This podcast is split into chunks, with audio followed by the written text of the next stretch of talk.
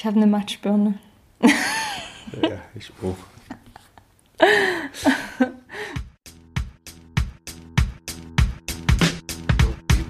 We want to change the world, change the world, change the world. We want to change the world. We want to change the world. Hallo und herzlich willkommen zu einer neuen Ausgabe der Beziehungskiste. Hier sind wieder Matthias und Nicole für euch. Und hallo. Genau, hallo. ähm, ja, es ist schon wieder eine Weile her, dass die letzte Folge lief was wieder daran liegt, ich kann ja kurz nochmal einen Einblick geben, dass wir hier unsere äh, Family Meetup hatten. Also ganz viele liebe Leute mit ihren Kindern, die genauso lieb waren mindestens, ähm, haben uns hier in der Finca Kunterbund in Spanien besucht. Und wir hatten eine schöne Zeit zusammen, haben viele schöne Angebote für die Kinder gemacht. Wir hatten aber auch tolle Angebote für die Erwachsenen wie ein Teppich-Talk, äh, wo wir über Themen gesprochen haben, die die Leute interessiert. Wir haben auf den Teppich gesessen, nicht den, über den Teppich gesprochen. Genau, nee, über Teppich haben wir nicht geredet, aber ja. Und Niki hat ganz viele tolle Märchenstunden für die Kinder gemacht und für die Erwachsenen. Und wir haben das alles sehr genossen, aber es war eben auch eine sehr erfüllte Zeit im Sinne von gefüllt, sodass wir da gar keine Minute frei hatten für den Podcast. Aber jetzt sind alle wieder abgereist. Das Haus besticht durch äh, Stille und Leere, so ziemlich. Und jetzt haben wir wieder Ambitionen, Konditionen und Ressourcen frei, euch etwas zu erzählen über Partnerschaft und was so damit zusammenhängt. Ne? Genau. Heute wollen wir über das innere Kind sprechen und wollen dabei auch die Transaktionsanalyse ein bisschen anschneiden, weil ähm, wir finden, dass das beides ziemlich zusammenhängt. Genau ja, es basiert, glaube ich, alles beides auf demselben psychologischen Modell der Persönlichkeitsanteile. Äh, das hat den Zusammenhang, dass wir letzte Folge, also quasi ist alles ein bisschen vertauscht, letzte Folge haben wir darüber geredet, wie die innere Kindarbeit unsere Partnerschaft prägt. Und irgendwann ist uns aufgefallen, Moment, äh, es ist ja überhaupt nicht gegeben, dass jetzt jeder weiß, wovon wir eigentlich hier sprechen. Ja. Wir sind ja so ein bisschen in unserer Filterbubble, wo jeder sich irgendwie so ein bisschen damit beschäftigt hat und jeder im Groben weiß zumindest, worum es da geht. Und äh, aber die Filterbubble muss ja nicht auf diesen Podcast zutreffen, wie es immer so ist mit diesen Blasen. Und deshalb würden wir gerne quasi jetzt im Nachhinein nochmal nachschieben, worum es eigentlich bei der ganzen Sache letztendlich geht.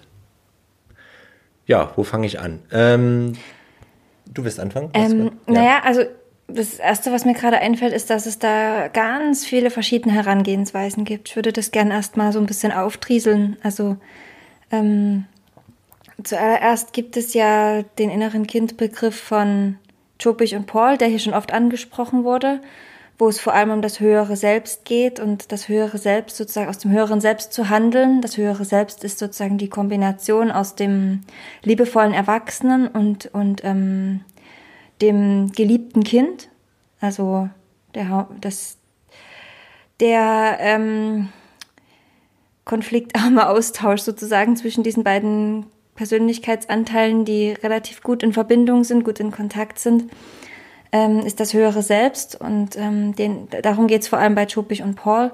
Dann ähm, hatten wir Stefanie Stahl, ähm, die, die eher mit Sonnenkind und Schattenkind arbeitet, die auch eine richtige Sonnenkindarbeit und Schattenkindarbeit anbietet in ihren Büchern. Das wirst du bestimmt gerne dann nochmal ausführen. Und ähm, ich bin mir jetzt gar nicht sicher, ob das jetzt direkt Alice Miller war oder Ariane Schorn heißt sie, glaube ich. Also Schorn, den Nachnamen weiß ich auf jeden Fall. Der Vorname so irgendwas wie Ariane. Ähm, spricht auch in der Entwicklungspsychologie von einem verletzten inneren Kind, das ähm, weggeschlossen wird von, von Eltern, wenn sie mit ihrem Kind sprechen. Und ähm, sich in Situationen, in denen das Kind etwas tut, was sie mit Hilflosigkeit konfrontiert, sozusagen von an, an das eigene Trauma, Trauma in Anführungsstrichen, es muss nichts Traumatisches sein, erinnern, wo sie sich als Kind ähm, halt sehr hilflos gefühlt haben und das dann wegsperren. Und auch hier wird mit dem Begriff das verletzte innere Kind gearbeitet. Ja. Und in der Transaktionsanalyse von Eric Byrne ist es vor allem ähm, ich hoffe, ich spreche den richtig aus, aber ihr verzeiht mir das bestimmt, ähm, geht es ja um die Ich-Zustände. Und ähm, da wird eingeteilt äh, nicht nur in den lieblosen und, und ähm, liebevollen Erwachsenen, sondern nochmal ähm, ist nochmal eine ganz andere Draufsicht auf das Erwachsenen-Ich und die beiden Eltern-Ichs. Wobei ähm, das äh, kann man so ein bisschen schon in Chopich und Pauls ähm, liebevollen Erwachsenen und, und lieblosen Erwachsenen einpuzzeln. Das würden wir dann auch nochmal erklären. Und eben als Gegenpol dazu die Kind-Ich-Zustände, ähm, die auch nochmal in verschiedene, drei verschiedene Kind-Ich-Zustände untergliedert werden. Das ist sozusagen nochmal so ein bisschen ähm, differenziertere innere Kindarbeit und ähm, eher bezogen auf, auf ähm, das, also Kommunikation, die, die interaktiv ist. Also weniger das, was in einem drin vorgeht, sondern eher so das, ähm, was mein Gesprächspartner in mir herauf provoziert. Ja. Und habe ich irgendeinen Ansatz vergessen? Ja, es gibt noch den etwas äh, spirituelleren Ansatz von Thich Nhat Hanh. Ja, ja. Äh, der aber eher dann die Achtsamkeitsrichtung geht. Ich glaube, das ist ein schönes Buch, was er da geschrieben hat. Müssen wir aber, glaube ich, jetzt hier nicht so ganz tief drauf eingehen. Ja. Ich glaube, ich würde auch anfangen mit der Transaktionsanalyse. Also wie Niki schon gesagt hat, ähm, äh, es gibt ja bei Persönlichkeitsanteilen kann man da noch mehr reinbringen. Also da, das, die Liste lässt sich, glaube ich, was das angeht, unendlich erweitern an irgendwelche Persönlichkeitsanteile. Nur für irgendeine Arbeit und besonders wenn man ein bisschen dahin gehen will, was, wenn man rausfinden will, was geht in mir vor, warum geht das in mir vor, warum äh, treffen mich manche Situationen emotional, ob positiv oder negativ. Wenn man da reingehen will, ist es natürlich gut, in Modellen zu arbeiten. Also oder eben, warum handle ich, wie ich gar nicht handeln will, aber ich kann es hm. auch gerade gar nicht so richtig vermeiden, weil mein Gegenüber mich da so reinzwingt in, in so, ein, so eine Rolle. Genau. Ja, das ist, lässt sich da gern äh, gut genau. auf, aufdecken. Genau, ich, ich mag da das Bild, was ich von meiner vorher, von mein, aus meinem vorigen Leben äh, habe, aus, aus der Statik, äh, bei, bei der Statik, beim, bei, in der Mechanik, in der Physik ist es auch so, dass wir versuchen, Modelle zu finden für die äh, Realität, weil wir die Realität mit eigenen Faktoren ja gar nicht abbilden können. Und wenn wir irgendwie, was ausrechnen wollen, wie so ein Haus gebaut werden soll, dann müssen wir einfach Modelle finden, damit wir uns dann nicht totrechnen und überhaupt nicht fertig werden. Und diese Modelle müssen natürlich hinreichend genau sein, dass sie das so abbilden, dass wir da nicht vollkommen falsch landen und viel zu wenig oder viel zu viel Stahl in den Beton zum Beispiel reinmischen. Ähm, aber sie müssen natürlich auch einfach genug sein, dass wir einfach da auch klar damit arbeiten können und dass wir da auch zum Schluss kommen in einer annehmbaren Zeit. Und letztendlich ist es ja bei diesen äh, Persönlichkeitsanteilen, denke ich, gleich. Also es sind natürlich ein bisschen Vereinfachungen und Verbildlichungen, die aber auch äh, dem, der damit arbeitet, es eben leichter macht, damit umzugehen. Ne? Also wenn wir jetzt sagen, ein, ein inneres, verletztes, verlassenes Kind, dann hat jeder ein Bild vor Augen, nämlich so ein, vielleicht so ein Kind, was irgendwo in der Ecke sitzt und verdrehte, verweinte Augen hat. Und einen lieblosen Erwachsenen, da hat auch jeder sofort ein Bild, genauso wie jeder ein Bild hat von einem geliebten Kind und von einem liebevollen Erwachsenen. Also da fallen uns sofort Bilder dazu ein und wir können sofort damit arbeiten, ohne da groß äh, eine große Erklärung und Einführung dazu zu geben. Und das ist ungemein, ungemein praktisch. Ähm, in der Transaktionsanalyse ist es so, wir haben, äh, wenn man so quasi in Kategorien denkt, drei Persönlichkeitsanteile und das ist das äh, Kind-Ich, was sich eben auch nochmal unterteilen lässt in Unterkategorien, äh, worauf ich jetzt aber nicht so genau eingehen möchte. Es gibt, wie gesagt, das Kind-Ich, das Eltern-Ich und das Erwachsenen-Ich. Und das ist äh, nicht ganz konfliktfrei in die anderen Modelle zu übertragen. Und das kann man aber versuchen, vielleicht kriegt man das auch irgendwie hin. Also das Kind-Ich ist letztendlich äh, der Teil vom Gehirn, der die emotionalen Erlebnisse speichert. Also du erlebst irgendwas als Kind und du fühlst etwas dabei. Ne? Vielleicht hast du dich angsterfüllt gefühlt oder du äh, hast ganz viel Freude empfunden oder warst traurig, wütend, was auch immer. Und Na, äh, das klingt jetzt schon wieder sehr nach inneren Kind. Ähm, darf ich da kurz einhaken? Das, ja. äh, das Kind-Ich ist vor allem der nicht durchdachte Anteil, der ungefilterte.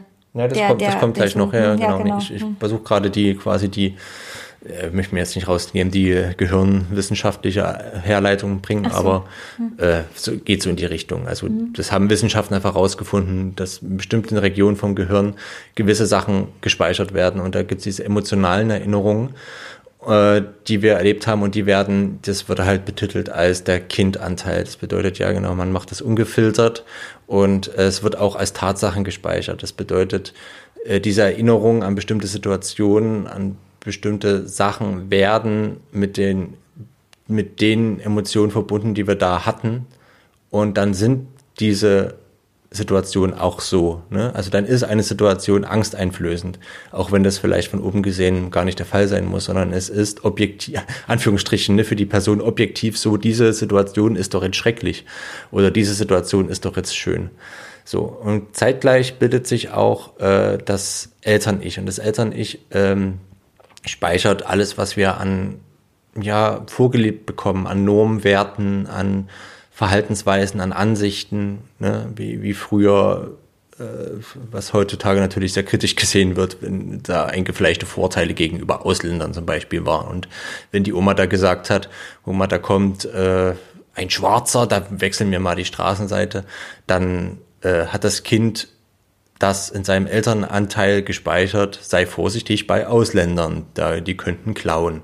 So. Und das hat's dann eben auch kritiklos so gespeichert. Also das ist dann einfach drin. Ja, Ausländer sind doch schwierig. Ne?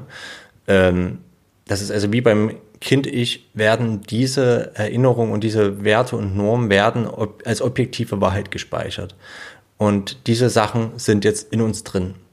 In der Transaktionsanalyse, wie gesagt, kommt dann noch das Erwachsenen-Ich hinzu. Naja, aber das was? kann ja? ich da mal ganz kurz, ja. äh, das, was ist mit dem, also das Eltern-Ich, was du gerade beschrieben hast, ja. das war jetzt eher sehr negativ. Also es werden auch ähm, so, ähm, so diese ganzen Bemutterungssachen werden auch im, im Eltern-Ich abgespeichert, wie komm, das hast du dir verdient oder oder ja, komm, genau, jetzt setz dich erstmal genau, hin. Ja. So dieses ganze Liebevolle ist da auch mhm. mit drin. Das genau, ist auch ja. ein liebevoller Anteil im Eltern-Ich, der nur leider bei uns in, in unserer Nee, das stimmt, genau. Sehr nee, also, ja, genau. ausgeprägt ich, ich meinte, das war natürlich jetzt ein Negativbeispiel, was ich gerade ja. gebracht habe, aber es werden sowohl beim Kind als auch beim Eltern ich natürlich auch die positiven Sachen oder die wir als positiv bewerten würden, mhm.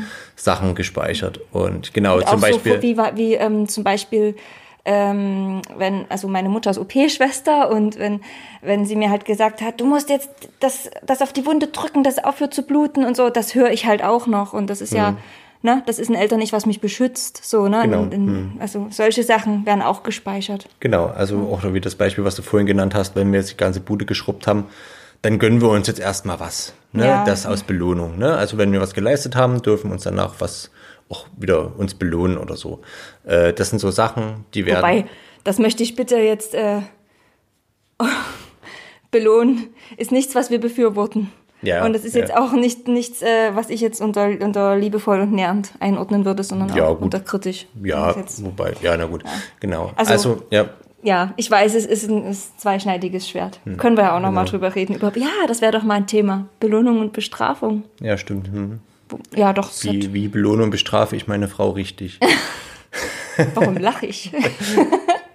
ähm, äh, genau, also das wird so gespeichert, also das, und dann gibt es eben diesen Erwachsenenanteil. Und der Erwachsenenanteil ist sowas wie das einordnende Moment.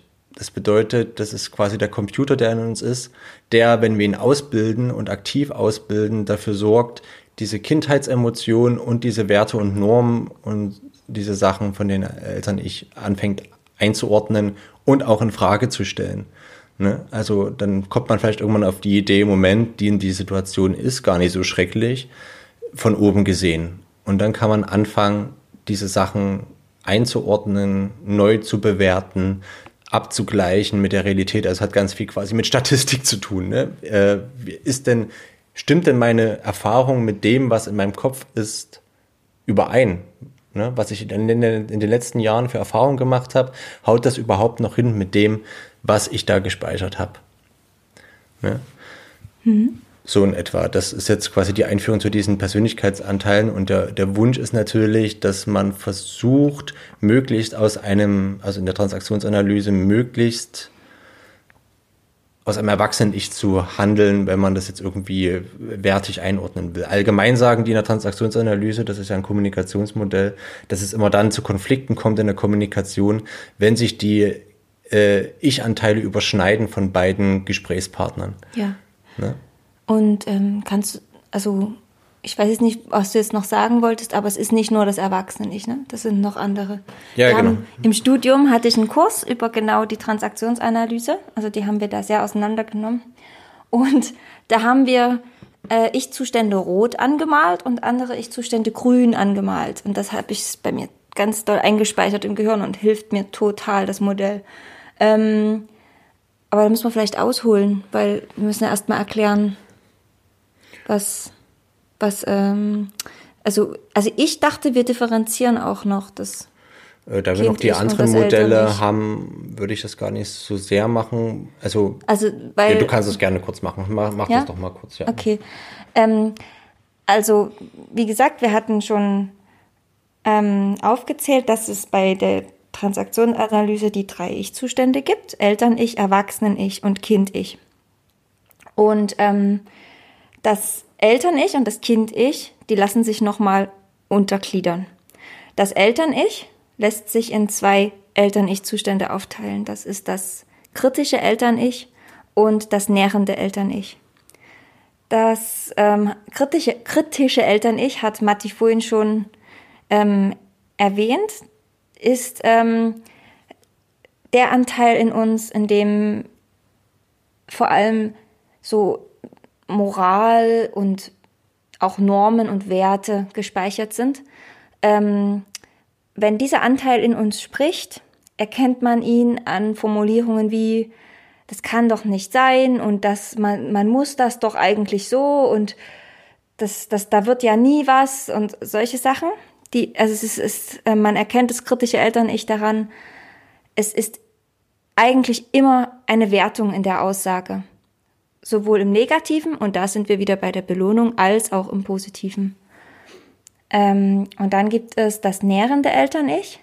Das nährende Eltern-Ich, ähm, das habe ich vorhin schon so ein bisschen angedeutet. Ja, es gibt auch einen, in Anführungsstrichen, positiven, ähm, angenehmen Elternanteil in einem, der, ähm, der eher dieses, diesen bemutternden, eben diesen nährenden Part übernimmt. Ähm, den, den, ähm, das nährende Eltern-Ich erkennt ihr daran, dass es Formulierungen verwendet wie Was möchtest du? Was brauchst du? Worauf hast du jetzt Lust? Wie kann ich dir helfen? Was kann ich für dich tun? Oder auch, äh, wie fühlst du dich gerade? Solche Sachen. Ähm, jetzt zum Kind-Ich. Es gibt drei Kind-Ich-Zustände, das ist das angepasste Kind-Ich, das rebellische Kind-Ich und das freie Kind-Ich. Ähm, das angepasste Kind-Ich ist, wie der Name schon sagt, sehr angepasst. Es tritt eher, also es ist, wir erkennen, wenn wir im angepassten Kind-Ich sind, das erkennen wir daran, wenn wir eher uns schüchtern fühlen und unsicher und wenn wir Formulierungen verwenden wie ich weiß jetzt nicht und eher so von unten nach oben schauen und ähm, Führung bedürfen, äh, uns unserer selbst vielleicht auch nicht so sicher sind. Und ähm, das angepasste Kind-Ich ist aber, kann aber auch ähm, eher herrschern, herrschend, also so herrscherisch auftreten. Ähm, Ihr kennt ja bestimmt den Begriff Klugscheißerkinder, die dann gerne so an alle Regeln erinnern und andere darauf hinweisen, das ist aber so und so und das gehört aber so und das aber auch in einer relativ unempathischen Art praktizieren. Ähm, das rebellische Kind-Ich ist auch, ähm, wie der Name schon sagt, der Anteil, der sozusagen ähm, auf Eltern, naja, das ist jetzt schwierig, wie ich das erkläre, ohne das ähm, aber vielleicht erkläre ich das jetzt einfach doch mal kurz. Ähm, das kritische Eltern-Ich, von dem ich vorhin sprach, das mit den Normen und Werten, provoziert gerne im Gegenüber das angepasste oder das rebellische Kind-Ich herauf. Äh, wenn wir da nicht geschult sind, können wir da schnell reingeraten. Ähm, oder das kritische Eltern-Ich provoziert auch gern wiederum ein kritisches Eltern-Ich herauf. Wenn, also wenn mein Gegenüber im kritischen Eltern-Ich sich gerade befindet, wenn er mit mir spricht, kann es, kann, ist die Wahrscheinlichkeit sehr groß, dass ich auch im kritischen Eltern-Ich, im angepassten Kind-Ich oder im rebellischen Kind-Ich antworte. Und das rebellische Kind-Ich reagiert auf das kritische Eltern-Ich eben, wie der Name sagt, rebellisch. Oder es, es tritt von sich aus rebellisch auf. In, in Kontexten, dass ähm, die, die ähm, in sich drin das ähm, kritische Eltern-Ich sozusagen ablaufen lassen. Zum Beispiel, wenn ein Kind in, in einer Schulklasse sitzt und stört, ohne dass es irgendeinen Anlass gibt, aber es stört die ganze Zeit. Das ist das rebellische Kind-Ich. Darf ich da kurz einhaken? Mhm. Ähm, was da wichtig ist, wie gesagt, äh, die Transaktionsanalyse geht von der Kommunikation aus, von geglückter oder ungeglückter Kommunikation. Das bedeutet, wenn das so ist, dass irgendein Ich meines Gegenübers etwas anderes in mir heraufbeschwört und das so, dass, dass die, dass der Moment, der Augenblick so gelöst wird, dann ist die Kommunikation gelungen tatsächlich, auch wenn es uns jetzt gerade, auch wenn einiges in uns natürlich oder auch in mir natürlich jetzt gerade schreit, wie kann das denn sein? Äh, das kann ja nichts Gutes bei rauskommen, wenn jemand im kritischen Eltern-Ich und ich im unterwürfigen Kind-Ich antworte. Angepassten. Angepassten Kind-Ich. Ähm, aber aus Kommunikationssicht ist letztendlich die, dieser Augenblick so gelöst und die Kommunikation ist quasi geglückt. Äh, schwierig wird's oder besonders misslungen ist die Kommunikation, wenn sich quasi äh, diese beiden Sachen überschneiden. Also wenn quasi jemand mein angepasstes Kind-Ich adressiert und ich aber wiederum versuche, in einem äh, kritischen Eltern-Ich sein angepasstes Kind-Ich zu adressieren, während der andere auch im kritischen Eltern-Ich ist, ja, ja. dann gibt's ein, dann gibt's ein hohes Konfliktpotenzial und dann, dann wird wahrscheinlich. Ja, schaukelt sich das gerne dann, mal Genau, hoch. und dann gibt's, mhm. dann ist die Kommunikation wahrscheinlich nicht gelungen. Da ist ein ganz schönes Beispiel der Autounfall. Da haben wir genau das. Hm. Beide im kritischen Eltern-Ich ganz oft und beide wollen das angepasste Kind-Ich oder das rebellische Kind-Ich heraufbeschwören. Genau. Ganz anders ist es zum Beispiel, wenn wir zwei kritische Eltern-Ichs haben, die miteinander reden, zum Beispiel über jemand anderes. Stell und dir, sich einig sind. Stell dir jetzt mal, ich rede natürlich mhm. in Stereotypen, nehmen wir mal zwei alte Mutschen und da kommt ein aufgetakeltes junges Mädchen vorbei und beide sagen, das kann ja wohl nicht sein, die Jugend heutzutage. Da hast du vollkommen recht. Das ist alles, war alles früher ganz anders und das macht man einfach nicht. Ne, beide sind im kritischen Eltern-Ich und reden über jemanden, aber beide adressieren sich quasi in diesen kritischen Eltern-Ich und verstärken sich dadurch und sind da stundenlang super harmonisch damit und können damit einen tollen Nachmittag verbringen, über junge Damen zu lästern, die da vorbeigehen. Ne? Mhm. Genau, so, das war bloß mein Einwurf jetzt. Genau. Last but not least, das freie Kind-Ich. Das freie Kind-Ich ist, ähm, ja, auch wie der Name schon sagt, eben das Kind in uns. Das, äh, ja, man kann, das kann man quasi als das geliebte Kind übersetzen, was ähm, frei heraushandelt, andere inspirieren möchte, dass ähm, auch, auch eine gewisse Empathie besitzt. Und ja, es, es, es ist, also sprudelig ist, ist so ein Wort, das mir gerade in den Sinn kommt dafür. Es, man erkennt das ähm, freie Kind-Ich an Formulierungen wie ich habe Lust oder willst du mit mir oder ach, das möchte ich nicht oder solche Sachen. Ich mag das nicht. Was sagt es noch? Es spricht viel in Gefühlen und in Mögen und Nicht-Mögen. Hm. Ja. Genau. So, und ähm, jetzt wollte ich noch erzählen, welche Ich-Zustände wir grün und welche wir rot angemalt haben in unserem Kurs und warum wir das gemacht haben. Ähm, aber ihr könnt es ja bestimmt euch schon denken. Ähm, rot angemalt haben wir das kritische Eltern-Ich, das angepasste Kind-Ich und das rebellische Kind-Ich. Und rot angemalt haben wir diese Ich-Zustände deswegen, nicht weil sie etwa schlecht wären oder weil wir sie verurteilen, sondern einfach weil sie nicht konstruktiv sind, nicht produktiv. Also wenn du eine Problemsituation hast, und sie mit einem anderen Menschen konstruktiv lösen möchtest, dann solltest du diese Ich-Zustände vermeiden. Das ist das, der Grund, weshalb wir sie rot angemalt haben. Ähm, war für mich wichtig im Kontext meines Studiums, weil ich habe soziale Arbeit studiert und ähm, ja, da ging es um Problemlösen. Genau. Dann die grünen Zustände sind das nährende Eltern-Ich, das Erwachsenen-Ich und das freie Kind-Ich. Genau, wir haben sie deshalb grün angemalt, weil sie produktiv sein können. Man kann sie verschieden kombinieren. Sie provozieren auch verschiedene Ich-Zustände herauf. Ja. Das nährende Eltern-Ich provoziert gerne das freie Kind-Ich herauf. Das freie Kind-Ich provoziert auch gern das nährende Eltern-Ich oder das ähm, auch wiederum beim Partner das freie Kind-Ich herauf, also beim Gesprächspartner. Das Erwachsenen-Ich provoziert das Erwachsenen-Ich herauf und so weiter und so fort. Mhm. Genau. Ähm, wichtig war halt, äh, was wir ähm, viel trainiert haben, da plaudere ich einfach mal aus dem Nähkästchen, weil es für mich wirklich sehr prägend war. Wir mussten eben lernen, für Beratungssituationen, in denen oft im kritischen Eltern-Ich oder im angepassten Kind-Ich oder auch im rebellischen Kind-Ich einem begegnet wird, ähm, haben wir im Rollenspielen trainiert, ähm, im, im Erwachsenen-Ich zu bleiben, als, als die beratende Person und uns nicht in, in einen Ich-Zustand, der nicht konstruktiv ist, drängen zu lassen. Und das kann man halt trainieren.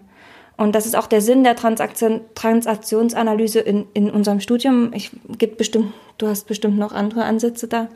Aber das war für uns der Sinn, uns mit dieser ähm, Theorie, sage ich mal, oder mit diesem Modell zu beschäftigen, ähm, um in, in Situationen, die sehr sehr emotionsgeladen sein können, ähm, ja, wieder Klarheit zu schaffen und Lösungen zu finden. Hm. Ähm, ja, aus, aus, quasi therapeutischer Sicht ist es da noch gut, damit reinzubringen, die äh, weitere Art, das zu betrachten, nämlich äh, welche Zustände gespeichert werden im Sinne von ich bin okay oder ich bin nicht okay oder jemand anderes ist okay oder ist nicht okay. Äh, quasi eine gewisse Weltsicht sozusagen. Ne? Also es wird quasi gesagt, dass wir ganz schnell, wenn wir in unserer Erziehung dahin zum Beispiel kommen, dass in uns gespeichert ist, ich bin nicht okay und alle anderen sind okay. Ne? Oder wenn quasi, äh, was eher in die narzisstische, narzisstische Sicht geht, ich bin okay und du bist nicht okay. Ähm, der Idealzustand ist, ich bin okay, du bist okay, was uns darin bestärkt, im Erwachsenen-Ich oder im äh, nährenden Eltern-Ich zu sein oder im freien Kind-Ich. Äh, alle anderen Zustände provozieren diese anderen Zustände herauf. Ne? Also ich bin okay, du bist nicht okay, klingt sehr zum Beispiel nach diesem kritischen Eltern-Ich zum Beispiel. Oder ich bin nicht okay, du bist okay wäre das ähm, angepasste Kind-Ich, ne? was dann sehr dominant ist. Und äh, das, das Ziel einer Therapie oder eines Coachings, einer Begleitung oder überhaupt der Beschäftigung mit sich selbst wäre, möglichst nah in den Zustand zu kommen, ich bin okay, du bist okay.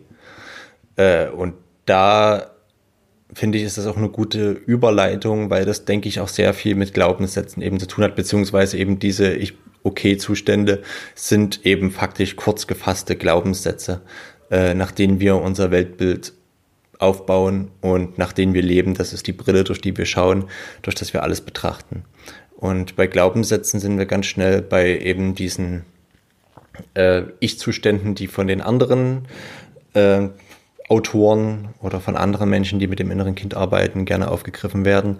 Und das sind quasi die, die nehmen dieses Erwachsenen-Ich, wovon wir gesprochen haben, das so einordnet Wolltest du noch was sagen? Du wirkst gerade so ähm, Verlässt du gerade die Trans Transaktionsanalyse? Ja, ich wollte gerade den Übergang schaffen. Mhm. Wolltest du noch was dazu sagen? Naja, weil ich, hab, ich würde gern ganz kurz noch das Erwachsenen-Ich erklären. Okay. Weil ja. das ist gerade so unter den Tisch gefallen. Ja.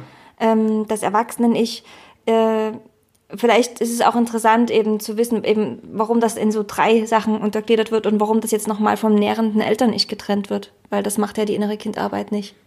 Hm. Genau, deswegen wollte ich gerne das Erwachsenen-Ich nochmal erklären. Ähm, das Erwachsenen-Ich ähm, erkennt man daran, dass es neutral auftritt und dass es ähm, die eigenen Gefühle benennt und reflektiert. Also es spricht über die eigenen Gefühle, aber immer aus so einer beobachtenden Position. Also und das Erwachsenen-Ich erkennen wir auch, da, das, daran unterscheidet es sich, daran kann man es auch, wirklich sehr gut erkennen, dass es nicht das kritische Eltern-Ich ist, also unterscheidet es sich vom kritischen Eltern-Ich, dass es nicht niemals Mann sagt, sondern fast ausschließlich ich mhm. und nicht Mann. Und das ist eigentlich die Faustregel dafür. Mhm. Das, es formuliert Ich-Botschaften. Mhm.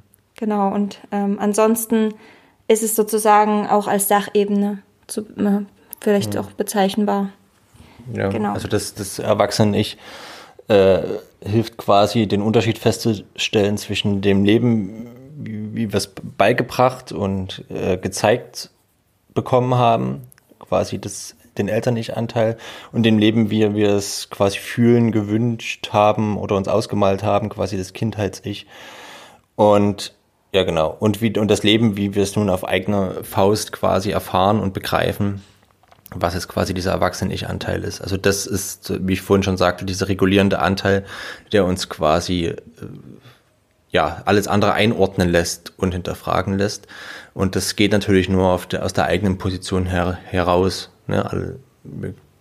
Das, denn die, die, wir machen ja die Erfahrung aus unserer Sicht und wir können jetzt nicht äh, behaupten, dass die Erfahrung, wie wir sie wahrnehmen, auch die Erfahrung von jemand anders sein kann. Ne? Das, weil wir haben unsere Sicht und wir sind da sehr subjektiv. Genau, und dem Erwachsenen ist das, denke ich, sehr bewusst und er kann das dem, dementsprechend einordnen. Und eben genau wie du gerade gesagt hast, in den anderen äh, Konzepten ist das Erwachsenen-Ich so nicht da, beziehungsweise verschmilzt mit oder wird quasi, ich mal sagen, diese Verbindung aus äh, fürsorglichen Eltern-Ich und Erwachsenen-Ich, wenn man das so ein bisschen in einen Pott haut mischt, wobei der Transaktionsanalytiker wahrscheinlich jetzt gerade die Hände über den Kopf zusammenschlagen würde, ja, weil das, so. weil, weil es ihm gar nicht, weil das ist eben, Egal, das führt jetzt zu weit. Nur so viel, wenn man diese Anteile mischt kann oder einer dominant wird und mit dem Erwachsenen-Ich gemischt wird, dann kommt es eben zu einer Verzerrung. Und diese Verzerrung will man möglichst verhindern. Also diese quasi ein Erwachsenen-Ich mit einem Eltern-Ich-Anteil mischen würde eine Verzerrung unserer Realität, wie wir sie wahrnehmen, bedeuten und äh, wäre dann nicht konstruktiv. Aber jetzt in diesem Fall würde ich es doch mal mischen, dass quasi das, der, der liebevolle Erwachsene, von dem in anderen inneren Kind Modellen die Sprache ist, ist quasi so ein starkes Erwachsenen-Ich und dazu noch ein fürsorgliches Eltern-Ich, was auch aktiv ist. Und diese Mischung ergibt das sozusagen. Aber wie gesagt, in den anderen Modellen äh, fällt dieses Erwachsenen-Ich an sich als Begriff erstmal weg. Und ähm, was aber gleich bleibt, ist quasi, dass das innere Kind, der innere Kindanteil, und ich glaube, das ist bei allen Modellen gleich, da brauchen, glaube ich, da braucht man, glaube ich, nicht zwischen Schupig und Stefanie Stahl unterscheiden. Ähm, alle, alle Erinnerungen sind, die eben auf emotionalen Erinnerungen, äh, Erfahrungen berufen, beruhen. Ja, und genau. Also ich weiß nicht, ob du da jetzt, ob ich dir das jetzt vorweggreife, aber also ganz grob erkenne ich schon da Parallelen zwischen dem verletzten Kind bzw. Schattenkind und dem angepassten und rebellischen Kind-Ich. Genau und sowie dem geliebten Kind, dem Sonnenkind und dem freien Kind-Ich. Genau, genau. Also ähm, das ist vielleicht nicht hundertprozentig die Schnittfläche, aber es ist eine sehr große Schnittfläche. Genau. Also das innere Kind ist in diesen ähm, Modellen eben, was wir vorhin auch schon äh, erwähnt haben an Eigenschaften, das Impulsive, das Emotionale, das Kreative, das quasi aus dem Bauch heraus äh, kommt. Das kann man ja. alles in diesen inneren Kindanteil genau zusammenfassen. Ne? Und das ist eigentlich eine ganz wunderbare Sache, aber eben auch dieses äh, verletzte, traurige, selbstzweifelnde, ähm, ja, genau, das ist eben auch in diesem inneren Kindanteil drin. Und je nachdem, was gerade, was vorherrscht, was gerade dominiert, sprechen wir eben vom geliebten Kind, eben das Kreatives, was Freude, Lebensfreude ausstrahlt, was Spontanes, was hinausgehen will und die Welt entdecken und sie auch gestalten möchte natürlich. Ähm, das ist quasi in diesem geliebten inneren Kind zusammengefasst und das ungeliebte Kind ist eben das Kind, das sagt, ich bin schlecht und äh, ich habe Angst oder alle sind gegen mich. Äh, ja, genau, was also quasi aus diesem Modus komplett ausgestiegen ist. Oder auch rebelliert, ne? Also äh, die ganze Welt als Feind sieht und sagt, ich muss jetzt, ich hau euch alle, ihr kommt mir nicht zu nahe, sonst greife ich euch an. Ne? Also entweder Flucht oder Angriff, wie man es immer so schön sagt, worauf es zurückzuführen ist letztendlich. Äh, das sind quasi diese Kindanteile. Ne? Und die Eltern, der innere Erwachsene, ist quasi der Anteil, der vom Kopf herkommt. Also der, das, was, was wir fühlen, das, was in uns vorgeht, was in uns lebendig ist, in die Außenwelt übersetzt und zeitgleich aber auch das, was von außen kommt, für das, in, für den inneren Kindanteil übersetzt und den einordnet und bewertet. Also das ist der, der denkende, der bewertende und der handelnde Teil in uns. Ne? Und der wird natürlich eben geprägt wie wir es vorhin schon gesagt haben, davon, wie unsere Eltern oder andere prägende Personen unserer Kindheit mit uns äh, geredet haben, wie sie gehandelt haben, wie sie Sachen eingeordnet haben, wie sie uns eingeordnet haben, unser Handeln. Und das bleibt uns eben als innere Stimme auch immer erhalten.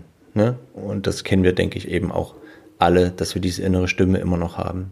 Was aber auch erhalten bleibt, ist natürlich, wenn wir sehen, wie unsere prägenden Personen mit Kindern umgegangen sind, dann werden wir auch weiterhin eben mit unserem inneren Kind genauso umgehen, wie wir es erlebt haben. Also wenn unsere Kinder, wenn unsere, äh, unsere Eltern, wenn unsere Eltern nicht damit umgehen konnten, dass wir wütend sind, dann werden wir auch weiterhin A, nicht damit umgehen können, wenn wir selber wütend sind. Das würde uns Panik auslösen.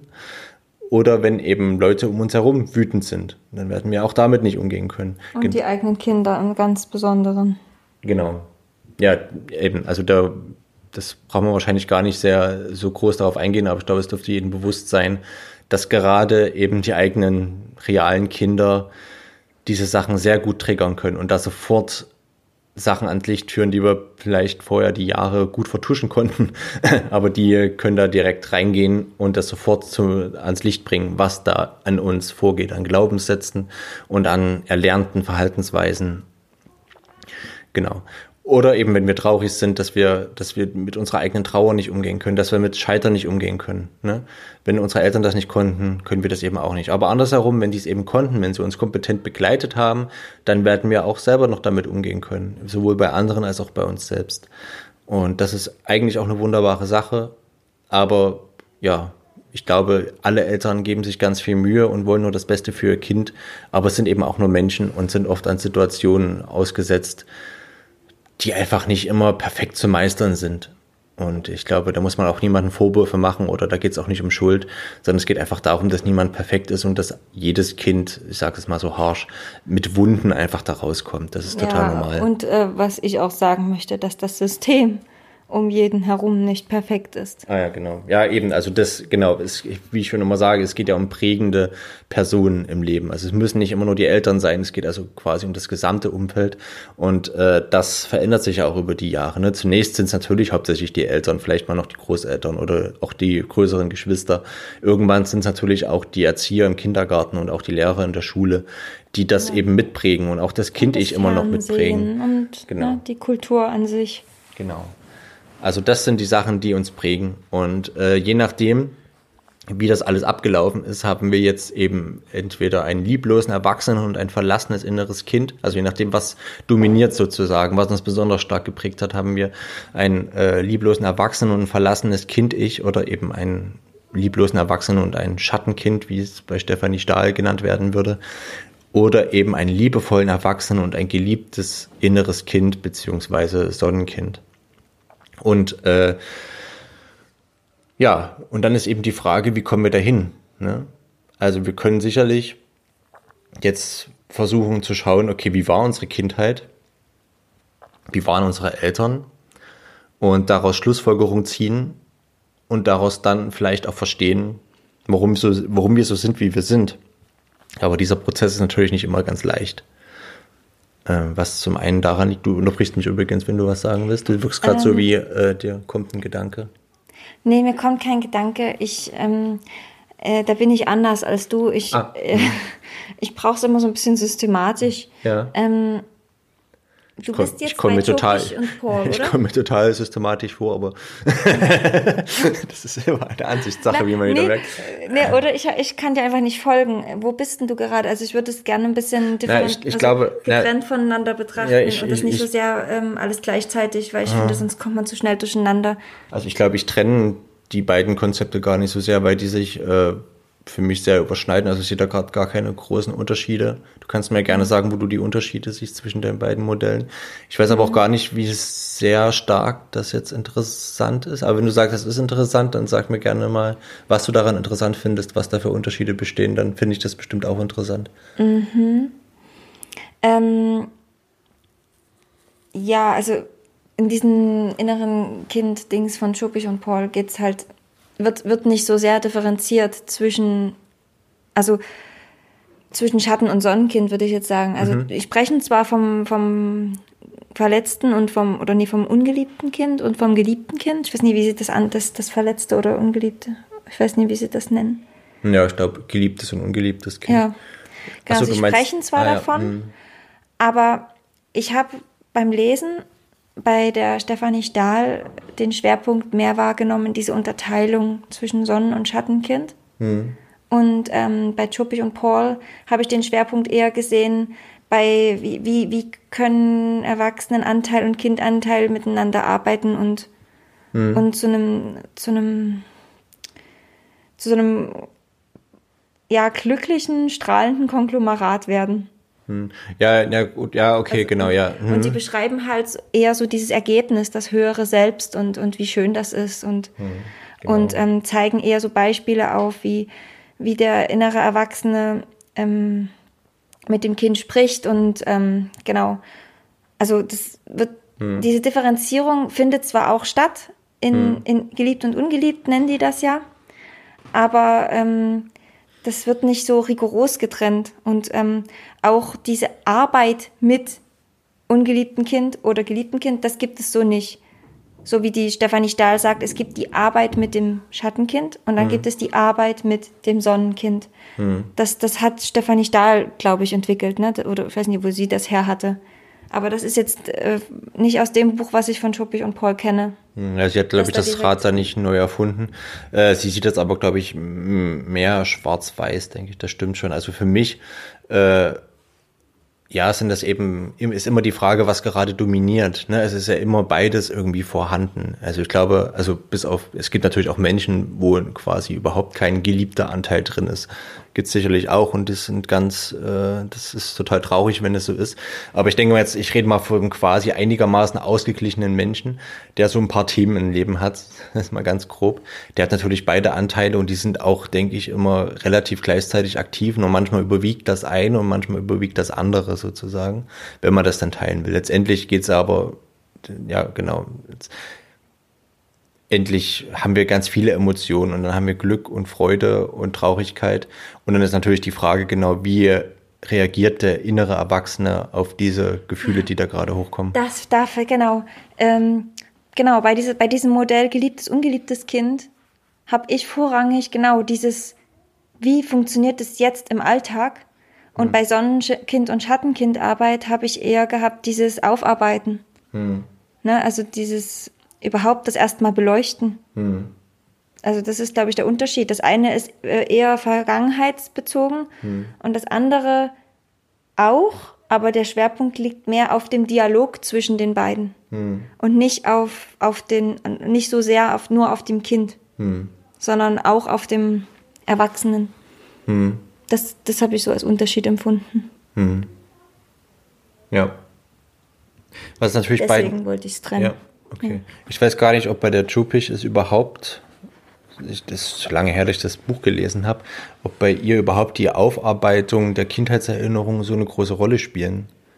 Genau, also sie sind halt ein Anteil, aber es ist kein Schwerpunkt. Ah ja, genau, okay. Es Weil- geht nur darum, wie, wie der innere, letztendlich ist, äh, gehen die schnell ans Eingemachte. Es geht darum, wie geht der innere Erwachsene damit um. Also das, das ist so nebenbei, das läuft so nebenbei. Sie, sie gehen Quasi sehr an, lösungsorientierter oder. Ja, sie gehen sehr an, an, wie gesagt, wie die miteinander umgehen, das Mhm. innere Kind und, und der innere Erwachsene und begleiten das. Also sie haben ja eine, eine eigene Therapieform dann entwickelt, ähm, in der sozusagen der Klient oder die Klientin ähm, mit seinem inneren Kind spricht. Und ähm, ich glaube, das war, oh, welche war das jetzt?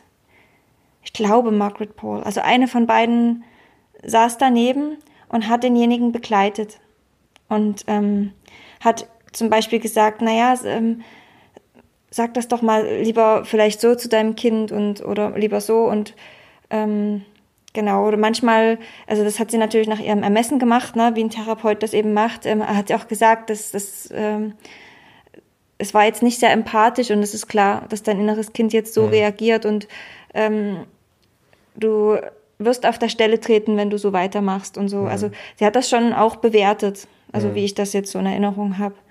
Genau, sie hat es quasi begleitet und auch gelenkt und mhm. so ein bisschen, ja, bewertet auch. Mhm.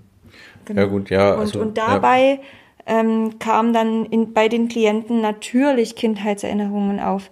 Weil wenn du einmal anfängst, mit deinem inneren Kind zu sprechen oder Briefe zu schreiben oder so, also wenn dann ein bisschen ein, ein Gesprächsfluss entstanden ist, sei er noch so langsam und noch so schleppend und noch so anstrengend, das Kind, wenn du dran bist und wenn du äh, eben nicht nur im, im lieblosen Erwachsenen, Erwachsenen ich nicht, äh, im lieblosen Erwachsenenanteil sprichst, sondern dich bemühst und, und ähm, immer wieder liebevoll dem Kind gegenüber bist, auch wenn es noch so kämpft und sich querstellt, ähm, dann wird es irgendwann anfangen zu erzählen und dann ploppen oft Erinnerungen auf und die kommen dann ähm, in den in diesen also Therapien bei, bei dieser Margaret Paul war das glaube ich ähm, kommt es dann zutage und wird natürlich begleitet. Das ist sozusagen, da geht es darum, die innere Kindarbeit wird genutzt, um ja diese Sachen auch zu bearbeiten. Die mhm. innere Kindarbeit ist nicht das Aufar also das Aufarbeiten an sich so. Also finde ich, mhm. ja, kann ich ganz schwer, schwer beschreiben, wie ich das meine. Also es, nee, es wird nicht genutzt, um. Nee, das habe ich auch falsch ausgedrückt. Es, es wird genutzt, um ein, um wieder Einklang herzustellen. Also es ist ein Bestandteil. In, innerhalb den Personen und es ist einfach ein Effekt, der einfach dazugehört. Das ist nicht irgendwie so ein, so ein, zufälliger Nebeneffekt, sondern es ist einfach, ja, es ist Bestandteil, wie du es schon sagst. Es ja. kommen dann einfach Erlebnisse hoch und das Kind wird erzählen und ähm, der, der, die Therapeutin begleitet den Erwachsenen, den liebevollen Erwachsenen, ähm, mit dem Kind darüber zu reden und Lösungen zu finden. Jetzt, weil also es ist so, dass der Klient meistens ein Problem in, in, in der Gegenwart hat und ähm, zum Beispiel, was fällt mir jetzt spontan ein? Äh, Fettleibigkeit und das Kind ähm, schreit, du isst ja eh wieder und das, äh, du, du beschützt mich ja eh nicht. Und dann kommt eben am Ende raus, warum die Person fettleibig ist und ja, oder Alkoholismus oder irgend sowas, wo, wo eine extreme Wut im inneren Kind vielleicht vorhanden ist, ähm, darüber, dass, dass der innere Erwachsene einfach keine Verantwortung übernehmen möchte, aus dieser, aus dieser Abhängigkeit herauszukommen. Und ähm, das innere Kind erzählt dann meistens Erlebnisse, die dazu geführt haben, dass es zu dieser jeweiligen Krankheit gekommen ist. Hm. Ja. Ja, ich habe ja ein bisschen einen, einen gemischten Ansatz da. Ich finde es, äh, sehr, finde es erstmal ganz gut, wenn wir äh, sehr erstmal in die Ursachenforschung gehen, also sehr in unser Elternhaus ein. Ist dir noch was eingefallen? Ja, ich habe noch was vergessen. Also ich wollte dann sagen, dass es sozusagen darüber, dass das Kind dann darüber spricht und dass es endlich auch aus dem Unterbewusstsein zutage kommen darf und natürlich auch fließen darf, auch emotional betrachtet, dass es raus kann, findet halt schon eine Heilung statt. Also schon allein dadurch, dass das Kind es aussprechen kann. Und, ähm, und wenn sozusagen der, der innere liebevolle Erwachsene und dann auch noch mit therapeutischer Unterstützung diese Emotionen, die da von diesem Kind hochkommen, auffängt, da kann eben schon viel freigesetzt und geheilt werden. Das mhm. ist sozusagen dieser Ansatz. Und ähm, meistens ist es dann so, wenn das innere Kind ähm, sich da, was ist ausgetobt, ausgeweint, was auch immer hat und sich dann auch gehört fühlt, das ist dieser wichtige Aspekt. Also, dass es sich, wenn es sich gehört fühlt, redet es ja ganz anders, als wenn, wenn es äh, immer noch unterstellt, ihm würde lieblos begegnet. Aber wenn es sich dann auch gehört fühlt, dann entsteht halt dieser liebevolle Dialog. Und so kommt diese Person, ähm, sie nähert sich ihrem höheren Selbst, also ihr diesen, ähm, diesen Einklang in sich zwischen ähm, Gedanken und Gefühlen. Und ähm, entfernt sich halt auch ähm, oder, oder kann, kann sozusagen verantwortungsbewusster mit, mit halt Krankheiten wie was vor allem Abhängigkeitsstörungen sind dann oder so, ähm, halt umgehen. Hm. Ich würde vielleicht erstmal nochmal einen Schritt zurückgehen, weil ich weiß mhm. gar nicht, ob überhaupt klar geworden ist, äh, worum es überhaupt sinnvoll ist, innere Kindarbeit zu machen. Äh, also was, glaube ich, relativ deutlich wird, ist, dass ein, wenn wir einen lieblosen, äh, Quatsch, einen, einen ungeliebten Kindanteil haben oder wenn dieses überwiegt, diese, das quasi mit negativen Glaubenssätzen verbunden ist, ich bin nicht okay, ne? Und das, äh, wenn das dominiert, dass wir eigentlich nicht in der Lage dazu sind, glücklich zu werden oder überhaupt manchmal auch quasi nicht in der Lage sind, eine Beziehung zu führen, die irgendwie selbstverantwortlich ist und in der wir uns entfalten können, ohne den anderen irgendwie einzuschränken oder ihm Verantwortung zu geben für unsere emotionalen Zustände.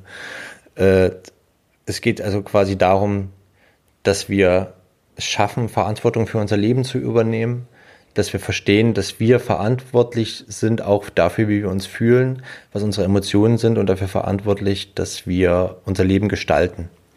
Und wenn wir quasi einen lieblosen Erwachsenen, inneren Erwachsenen haben oder ein ungeliebtes inneres Kind, dann sind wir eigentlich dazu nicht in der Lage, weil wir eben, wie gesagt, entweder erstmal Glaubenssätze haben, wie ich bin nicht okay und äh, ich genüge nicht oder das, was ich mache, hat keinen Wert. Und wir haben einen lieblosen inneren Erwachsenen, der sich dem überhaupt nicht aussetzen möchte, der davor flieht, äh, sich dem zu stellen und da hinzugucken und äh, da für, dieses, für diesen inneren Kindanteil da zu sein. Denn letztendlich sind wir in der Lage, quasi mit unserem eigenen inneren Erwachsenenanteil uns das zu geben, was wir vielleicht nicht bekommen haben als Kind. Ne? Daher vielleicht auch der Spruch, es ist nie zu spät für eine glückliche Kindheit, ein Stück weit. Äh, dieses, dieses Defizit, was in uns ist, also quasi dieses, dieses Loch, dieses, dieses äh, Mangel? Die, ja, genau, dieser Mangel, der, der kann immer noch gefüllt werden sozusagen. Und wir sind selber dazu in der Lage, diesen Mangel auszugleichen. Also es wird immer ein bisschen der rote Faden sein, es wird immer ein bisschen Thema für uns sein. Das gehört einfach dazu. Es es sind vielleicht Wunden und die vernarben, aber es sind immer noch ein paar Narben da. Aber letztendlich geht es darum, dass wir es schaffen, diesen Mangel zu füllen, indem wir selber mit unserem inneren Kindanteil liebevoll umgehen und uns selbst diesen inneren Erwachsenen bieten, der hinschaut und der empathisch reagiert auf unsere innere Kindanteile. Und wenn wir das schaffen, dieses Verhältnis aufzubauen, ne, einen empathischen, hinschauenden, liebevollen inneren Erwachsenen und ein sich geliebt fühlendes inneres Kind, das sich entfalten darf, aber das eben auch zeitgleich geschützt wird, äh, ne, also wenn quasi, wenn wir so ein befreites, befreites Kind-Ich haben, äh, läuft es natürlich auch Gefahr, irgendwie da ins Messer zu laufen. Ne? Wenn, wenn ich einfach meine Freude zum Beispiel so zeige und dann mein Umfeld da überhaupt nicht das spiegeln kann, dann läuft das natürlich Gefahr, dass wir irgendwie verletzt werden dadurch. So, und da den inneren Kind, den inneren Erwachsenen zu haben, der diese Freude von diesem inneren Kind zum Beispiel spiegelt und sagt, Mensch, das ist ja klasse und ich freue mich so für dich mit und sowas. Oder der dann sagt, ähm, du fühlst dich verletzt, stimmt's, wollen wir uns vielleicht aus diesem Umfeld entfernen, weil genau. du dich nicht wohlfühlst hier, weil du das Gefühl hast, diese Menschen, die ähm, ja, können deine Freude gerade nicht erwidern, aber du brauchst es eigentlich gerade eher, dass jemand mit genau. dir zusammen fröhlich ist und genau. kannst eigentlich jetzt gar nicht damit. Oder von vornherein sagt, äh, ich freue mich tierisch, aber wenn ich jetzt das den Leuten erzähle, die können das überhaupt nicht nachvollziehen, die sind gerade ja. mitten im Gespräch oder irgendwas, wenn ich jetzt reinplatze und sage, juhu, ich habe im Lotto gewonnen, äh, dann ja, Dann werden die wahrscheinlich das gar nicht so schnell aufnehmen können und ich muss mich darauf einstellen, dass die jetzt meine Freude nicht so spiegeln werden. So, und dazu braucht es diesen inneren Erwachsenen. Das Beispiel war jetzt aber unrealistisch. Ja, na gut. Äh, jeder ja. Freude spiegeln. Ja, ja, das stimmt schon. Aber ja, genau. Aber ihr versteht, denke ich, worum es im Groben geht. Genau. Also letztendlich ist erstmal grundsätzlich, warum überhaupt ist es sinnvoll, sich damit zu beschäftigen und äh, da in diese Arbeit zu starten. Der Grund dafür ist, dass wir schaffen, überhaupt, ich sage es mal so ganz plakativ, überhaupt glücklich zu werden mit dem, wer wir sind. Genau, Chopich und Paul ähm, bezeichnen das auch tatsächlich so, dieses höhere Selbst als etwas, äh, ich weiß nicht genau, ob sie göttlich sagen, aber schon so ein, also das heißt ja nicht umsonst höheres Selbst, also ein, wir nähern uns damit sehr sozusagen dem göttlichen Prinzip in uns, der Liebe in uns. Mhm. Ja. Genau. Also das ist auch der Glaube der beiden Personen, wenn ich das, denen das jetzt unterstellen darf. Ich habe bei mir ist es jetzt auch schon wieder ein paar Monate her, dass ich das Buch mhm. zugeklappt habe. Mhm. Darf ich jetzt ein kleines Beispiel bringen, weil wir jetzt gerade von Eric Byrne zu Chopich und Paul gekommen sind? Ähm, ja. Ich habe ein Beispiel, was mir sehr hilft bei der inneren Kindarbeit, was genau diese beiden Ansätze verbindet. Mhm. Ähm, ist ganz kurz. Und zwar, wenn ich in mir, in meinem Kopf, das kritische Eltern-Ich wettern höre, dann klopfe ich dem auf die Schulter innerlich, das Erwachsenen-Ich oder auch das nähernde Ich, Eltern-Ich, ähm, und sagt, okay, ich habe es gehört. Und es fühlt sich dann so an, als wäre, als wäre, als hätte mein verletztes inneres Kind, was es in dem Moment ja ist, ähm, eine Maske auf. Und diese Maske ist das kritische Eltern-Ich. Das kritische Eltern-Ich ist so ein, wie so eine Sprache, dass das verletzte Kind quasi gelernt hat. Und wie, so ein, wie durch so einen Kanal komme ich dann vom verletzten Kind, das wäre da so eine Verbindung ins kritische Eltern-Ich. Und ähm, das kritische Eltern-Ich formuliert dann irgendwelche Worte, die es halt in seiner Kindheit aufgeschnappt hat, die sich mit diesem Gefühl gut vereinbaren lassen, mit diesem wahnsinnig zermürbenden, schrecklichen, schlimmen, wütend machenden, traurig machenden, was auch immer, gerade Zustand in mir. Und ja, wenn ich also mein kritisches Eltern-Ich in mir wettern höre, dann ziehe ich mich zurück. Ich weiß ganz genau, jetzt brauche ich hier mit niemandem mehr sprechen, jetzt muss ich mich zurückziehen. Und sei es nur innerlich. Und setz bewusst diese kritische Eltern-Ich-Maske wirklich von meinem verletzten Kind ab und, oder, oder geh durch den Kanal bis zum verletzten Kind durch, das da dahinter sich versteckt. Und sag mir wirklich, okay, da ist jetzt gerade das Kind, das schreit und tobt. Aus irgendwelchen Gründen oder es weint oder irgendwas. Und dann fange ich an, mit diesem Kind zu reden, im nähernden Eltern-Ich. Genau, das ist so eine schöne Kombination, die mir total hilft. Und da kombiniere ich in, in, mir drin beide Modelle. Und das ist auch der Grund, weshalb wir euch ja von diesen Modellen erzählen, weil wir eben von einer Synthese dieser Modelle total überzeugt sind. Hm. Ja, ich habe gerade versucht nachzuvollziehen, wie es bei mir so ist. Ich denke, wenn ich im kritischen Eltern ich spreche, ist es, das finde ich gerade interessant, ist es nicht das innere Kind, was da diese Maske aufgesetzt hat, sondern ist tatsächlich mein innerer El äh, Erwachsenenanteil, äh, der einfach nur, wie soll ich sagen, so mit dem inneren Kind redet. Also irgendjemand macht irgendwas und der, der, das kritische Eltern-Ich in mir sagt, das kann er doch nicht machen. Das, das macht man nicht. Das ist ja wohl ungerecht. So, ne? Total simples Beispiel. Nehmen wir mal an, wir haben noch ein Eis im Kühlschrank und hier irgendein Kind aus der Finca nimmt das Eis und dann denke ich so, also das, man fragt doch eigentlich nach, ob das noch jemand haben will, ob das jemandem gehört und dann kann man sich das nehmen. So, genau. Äh, was aber die Wahrheit dahinter ist, dass mein inneres Kind dachte, das ist jetzt so blöd, das hätte ich mir jetzt auch eigentlich gerne genommen. Oder eigentlich kurz davor war genau das Gleiche zu tun und ich habe mir innerlich gesagt, nein, das macht man nicht. Also denn letztendlich ist das, wenn ich im kritischen Eltern ich bin, das nur die Spiegelung nach außen dessen, wie ich auch mit mir selber gerade geredet habe.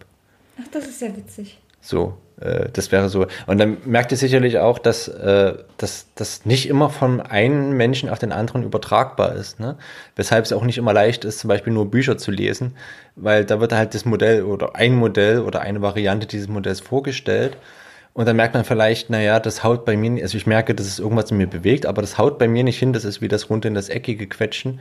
Bei mir ist es irgendwie noch anders. Und da ist es ganz gut, wenn man auch versteht, es muss nicht bei jedem gleich sein, sondern es kann total viele Blüten tragen. Genau. Und ist bei jedem sehr individuell. Man kann dem Gefühl dann auf jeden Fall vertrauen, wenn da irgendwas nicht passt oder so, dann passt halt mhm. das Modell einfach jetzt gerade für einen nicht. Genau. Aus irgendwelchen Gründen. Ich wollte noch kurz äh, darauf eingehen, wie letztendlich meine Methodik bei der ganzen Sache ist, die ich äh, über die Zeit daraus gearbeitet habe für mich und die bei mir und im Kurs ähm, den ich gemacht habe, relativ, glaube ich, hoffentlich gut funktioniert, zumindest nach Feedback der Teilnehmer gut funktioniert. Äh, ich finde es immer ganz gut, erstmal diesen Blick schon in die, äh, ins Elternhaus zu tun. Und zwar ganz einfach, um einen gewissen Abstand erstmal zu entwickeln zu dem, was in mir vorgeht. Dass ich quasi aus dieser Froschperspektive, ich stecke mittendrin um mich herum sind meine Emotionen, bisschen rauskomme, mich da freikämpfe. Wer Game of Thrones noch kennt, die Schlacht der Bastarde, wie Jon Snow da aus diesem Pulk an Leuten rausklettert nach oben. äh, ja. Und äh, da erstmal so einen leichten, wenn ich so eine leichte Vogelperspektive entwickle, so nach dem Motto, es ist erstmal ein Gefühl, also meine Traurigkeit zum Beispiel ist ein Gefühl. Es ist, und diese Traurigkeit ist nicht die ganze Welt, sondern das ist erstmal ein Gefühl. Und das Gefühl darf da sein, das darf seinen Platz haben, aber es beherrscht mich nicht, sondern es hat eine Ursache. Und je klarer ich die Ursachen kenne für meine Gefühle und für die Sachen, die in mir vorgehen, für meine Glaubenssätze, umso mehr, finde ich, verlieren sie erstmal an Macht über mich, an Totalität, an einem Ausgeliefertsein ihnen gegenüber. Und zeitgleich kann ich damit meinen inneren Erwachsenen erstmal stärken. Weil ich habe ja nun gerade äh, eben einen Wutkurs und beim Wutkurs oder bei Menschen mit hohem Wutanteil ist es, denke ich, so, dass der innere Erwachsene einfach gar nicht viel Kraft hat, also nicht sehr laut ist, nicht, nicht, sehr, nicht sehr vorhanden. Und um diesen erstmal zu stärken, relativiere ich erstmal alles so ein bisschen. Nicht, nicht dass ich das, äh, nicht, dass ich das ähm, in Frage stelle, was an mir in Gefühlen ist, das meine ich damit nicht. Oder sage, nee, ist alles nicht so schlimm, ist alles nicht so schlimm, sondern ich nehme ihm ein bisschen die Macht über mich.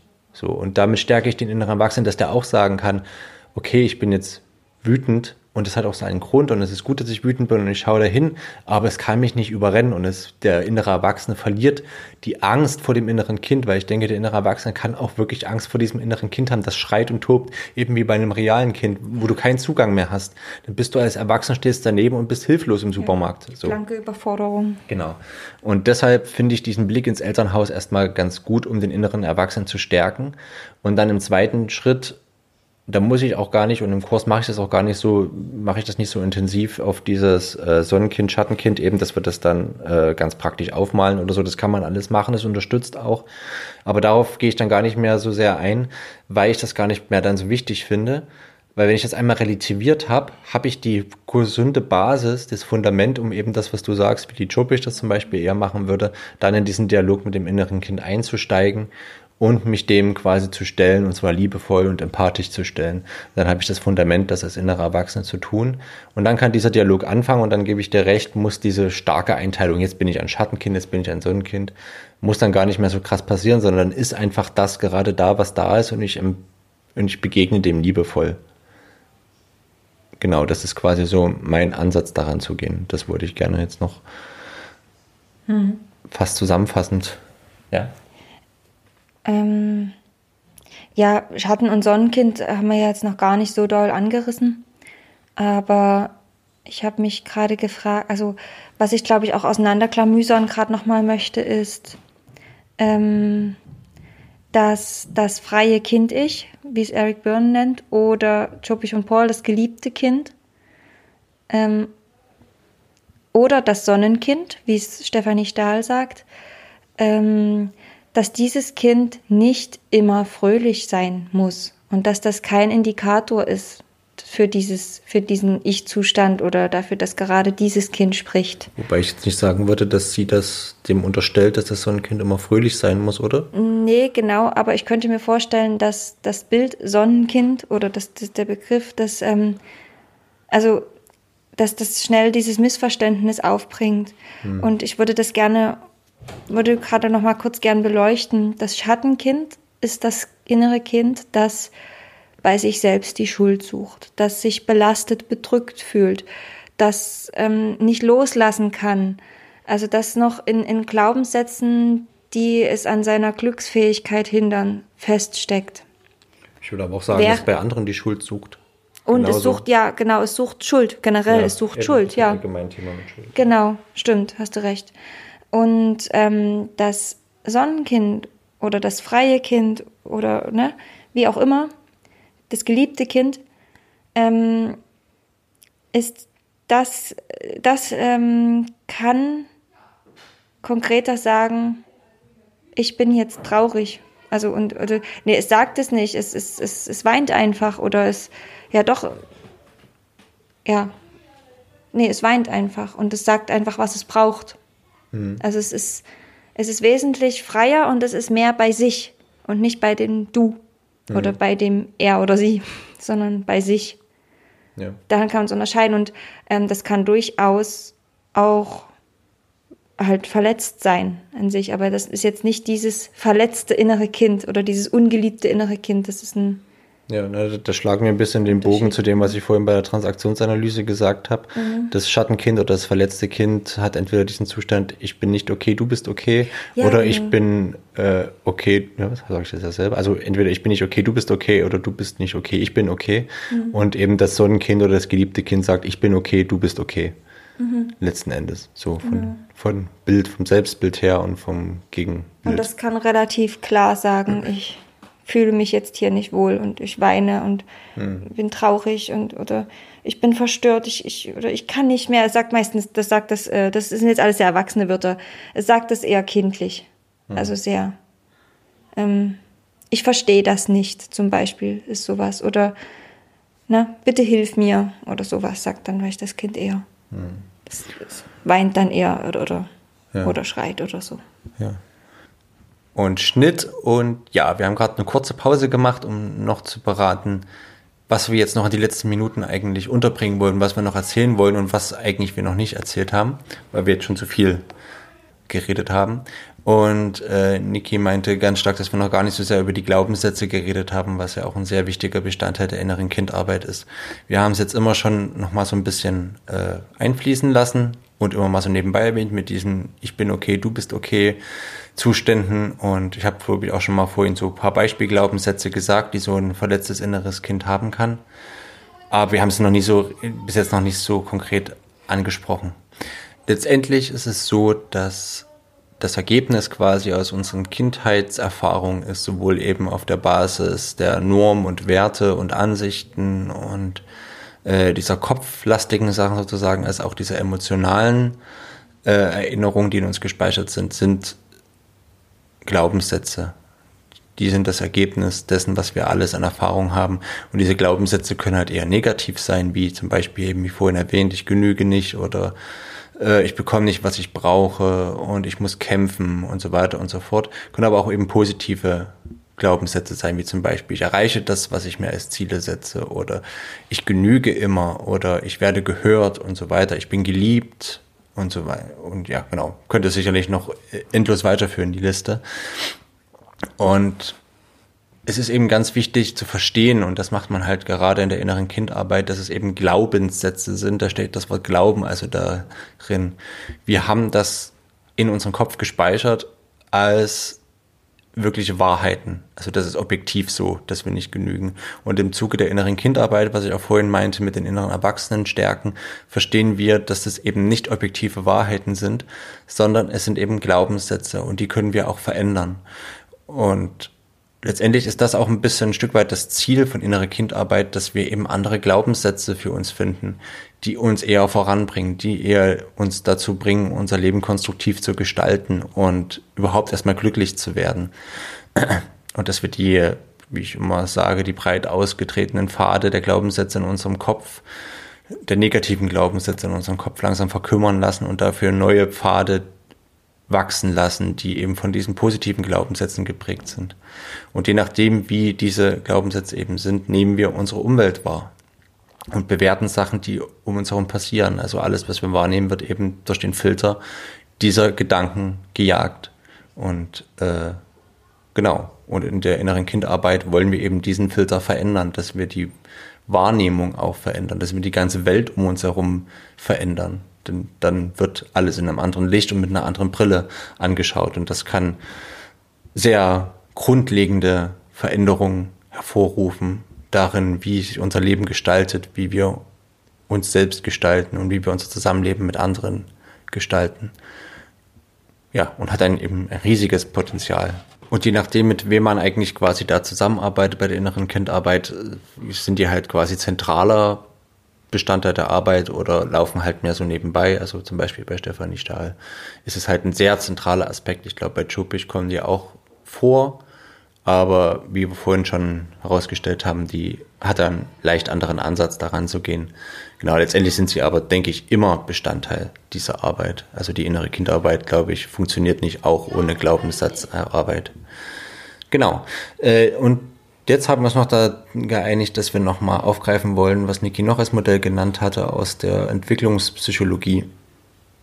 Da haben wir beide gedacht, es wäre noch ganz gut, das eben auch noch zum Abschluss mit reinzubringen. Ja, genau. Ich weiß jetzt nicht genau, ob man das als Modell bezeichnen kann, aber ähm, in der Entwicklungspsychologie wird eben die Entwicklung des Kindes beleuchtet, ja, und aber auch ähm, die Dynamik zwischen Eltern und Kind und was eher zu einer psychischen Resilienz, also Stabilität, psychische Stabilität führt und was eher zu einer, was eher zu weniger psychischer Stabilität führt. Und ja, das, das ist so das Ziel der Entwicklungspsychologie, da Eltern zu stärken und dass eben möglichst viel psychische Stabilität erreicht wird. Und auch hier war, das war auch in meinem Studium, die Sprache von einem verletzten inneren Kind. Und da ging es aber eher, wie gesagt, um, um die Beziehungen zwischen Eltern und Kind erstmal, die das zutage bringt. Entwicklungspsychologisch betrachtet kann man innere Kindarbeit sozusagen als ein Modell betrachten, das dafür sorgt, dass möglichst viel von dieser psychischen Resilienz erworben wird oder sich entwickeln kann. Ähm, die Aufgabe der Eltern ist dabei, um in der Kindheit sozusagen einfach mal, also das Ganze von Kindheit an aufzugreifen und, und was wir als Eltern tun können, wird sozusagen aufgezeigt, dass die Aufgabe der Eltern ist, die Gefühle des Kindes zu spiegeln, so, ich erkläre kurz, was damit gemeint ist. Wenn das Kind, was weiß ich, irgendwas mit, mit, einem, mit, mit irgendwas auf irgendwas einschlägt und dabei auch augenscheinlich wütend aussieht, haben wir ja oft die, den Impuls, also aus unserer Erziehung heraus, es zu bewerten, es zu unterbinden oder, oder vielleicht sogar noch selber Spaß daran zu haben und es auch, ähm, also das eher noch zu bestärken oder solche Sachen. Aber worum es mir jetzt gerade geht, ist dem Kind zu helfen, das Gefühl, was es da gerade hat, zu benennen, damit eine Verbindung hergestellt wird vom Kopf zum Gefühl. Weil genau in der inneren Kindarbeit geht es ja genau darum, dass oft durch, durch ältere Pädagogik äh, das innere Kind vom inneren Erwachsenen abgeschnitten ist, dass sozusagen der Kopf, der Verstand, die Gedanken von dem, was man fühlt, getrennt ist oder dass es bewertet wird. Ähm, und dass wir oft, da kommen wir auch schon in die gewaltfreie Kommunikation rein, dass wir äh, aufgrund unserer Erziehung, unserer Generation jetzt gar nicht in der Lage ist, differenziert über Gefühle zu sprechen. Und als Eltern können wir das wieder trainieren, und auch unseren Kindern sozusagen geben, dass wir ihnen helfen, ihre Gefühle zu benennen und dass wir ihnen auch helfen, so gesagt, also wie diese, dass wir sozusagen, dass der liebevolle Erwachsene oder das nährende Eltern-Ich für das Kind sind. Also wir sind ja als Eltern für unser Kind die Stimme, die später in dem Kopf drin ist. Also, und wir können uns entscheiden, ob wir kritisch sein wollen und lieblos oder ob wir nährend sein wollen und liebevoll. Und wenn wir nährend und liebevoll sprechen, das heißt, dem Kind helfen, das Gefühl zu benennen und auch einen Weg zu finden, das Bedürfnis, was hinter dem Gefühl ist, deswegen bin ich jetzt in der gewaltfreien Kommunikation, zu erfüllen oder eine anderweitige Lösung zu finden, so dass sich das Kind gesehen und angenommen und geliebt fühlt, dann ähm, ist die Wahrscheinlichkeit entwicklungspsychologisch betrachtet, wie gesagt, groß, dass eine, eine Resilienz hergestellt wird. Also das ist, ähm, ist für, die, für die Psyche sozusagen dann günstiger, wenn da diese Verbindung da ist. So, nun ist es aber bei uns Eltern so, dass, dass wir ja selber aus einer Erziehung kommen, wo diese Verbindung eben noch nicht da ist. Und ähm, uns wurde aufgezeigt, was eigentlich mit uns passiert. Also wenn eine Situation ist mit äh, unserem Kind, in dem wir uns hilflos fühlen, ist sozusagen entwicklungspsychologisch betrachtet in uns ein Teil, zu dem wir gerade keinen Kontakt haben, weshalb wir selbst lieblos handeln. Und das liegt daran, dass wir uns selber schützen davor, vor, vor diesen Gefühlen, die uns unser Kind in dieser Situation spiegelt, die wir in der gleichen Situation als Kind hatten. Kannst du mir folgen? Ja. Genau. Äh, und, und diesen Teil, den wir in uns da wegschließen, ist das verletzte innere Kind, entwicklungspsychologisch betrachtet. Genau, also es sind meistens kleine oder größere Traumata, die wir einfach nicht mehr fühlen wollen, weil wir diese Hilflosigkeit nicht mehr fühlen wollen, die, die wir selber gefühlt haben, in den Situationen, in der Situation das Kind gerade ist, das vor uns steht, ähm, handeln wir lieblos, verlieren wir sozusagen den Kontakt zu unserem emotionalen Part. Und das wird in der Entwicklungspsychologie auch verletztes inneres Kind genannt. Also quasi, äh, habe ich das jetzt so verstanden, dass man quasi auch relativiert, dass wenn man eine Situation hat mit seinem Kind, äh, das einen gerade auf die Palme bringt, dass man halt nicht, also dass man versteht, dass, es, dass das Kind gar nicht wirklich irgendwas ganz furchtbar Schlimmes tut, was jetzt unsere ganze auf die Palme bringt, rechtfertigt, sondern dass uns auf die Palme bringen eher was damit zu tun hat, was wir gerade, was wir weggeschlossen haben bei uns selbst und deshalb können wir mit dem Kind da gerade nicht umgehen. Genau, der Fokus liegt in dem Fall auf den Eltern, also ja. die Eltern zu bestärken. Okay, ja. genau. Ja, ist ein interessanter Aspekt. Ja. Ja, ich denke, jetzt haben wir einen ganz schön großen Rundumschlag gemacht und wir mussten auch jetzt wirklich vor dem Schnitt nochmal lange diskutieren, was wir jetzt eigentlich noch alles sagen wollen und was zu weit führt und was zu, zu, zu kurz gefasst ist, was unbedingt noch mit rein muss. Es ist also ein Riesenthema und ja, ich denke, es wird auch noch in ganz vielen anderen Folgen irgendwo wieder mit anklingen und noch neue Aspekte dazukommen. Ich denke, weil es eben auch elementar ist in dem, was wir tun und in unserer Arbeit ganz integrativ ist. So, ich hoffe, das war äh, für euren, ist ja jetzt gerade schönen Sommer, wenn ihr am Strand liegt, war das ein schöner Exkurs in das innere Kind und ich hoffe, es hat euch auch ganz viele Aha-Erlebnisse beschert oder vielleicht ein paar Sachen, wo ihr sagt, ja stimmt, so habe ich das noch nie gesehen. Das wäre total toll, wenn es so ist. Und ihr könnt uns auch gerne auf verschiedene Arten äh, Feedback geben, uns eine Mail schreiben über die Brunnen deiner Seele Seite oder uns einen Kommentar hinterlassen, wenn ihr diesen Podcast auf einer Plattform hört, wo man Kommentare hinterlassen kann. Ansonsten, wenn er euch gefällt, nochmal ganz klar die Aufforderung, weil es wirklich hilft, teilt das gerne, empfehlt uns gerne weiter, folgt uns auf Spotify, folgt uns auf den jeweiligen Podcast-Plattformen, wo ihr den Podcast gefunden habt. Das hilft uns immer am meisten und eben Sharing is Caring, erzählt gerne weiter. Am meisten. Genau. So, und wir werden jetzt auch, ich werde jetzt wahrscheinlich nochmal kurz in den Pool springen, weil inzwischen ist mir auch ziemlich warm von den ganzen Gehirnjogging, was wir betrieben haben. Und ich hoffe, wir sehen uns recht bald wieder. Ich hoffe, wir finden auch wieder einen wöchentlichen Rhythmus. äh, die Hoffnung stirbt zuletzt. Aber sie stirbt. In diesem Sinne, alles Gute euch und bis zum nächsten Mal. Tschüss.